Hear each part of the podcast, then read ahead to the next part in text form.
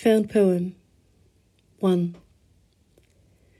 Trust me, you do not want to see the blockbuster visions of a nation of dreamers, marching on, playing with fire, rejoining the battle, obsessed with breadlines, a domestic bonanza, bringing relief to a resurgence of troubled waters, deflated by the weight of responsibility the grim picture of a blue collar necessity, urged to share a hero's welcome, hyping child stars.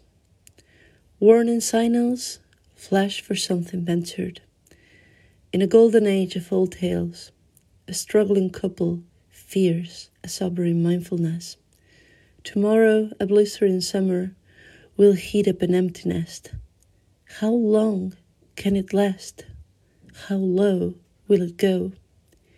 Middle class urbanites clothe me with famine and political turmoil. My hands itch in public bathhouses.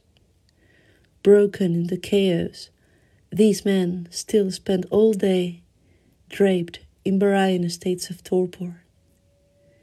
They like to stay above loneliness and old age and name me after a flower.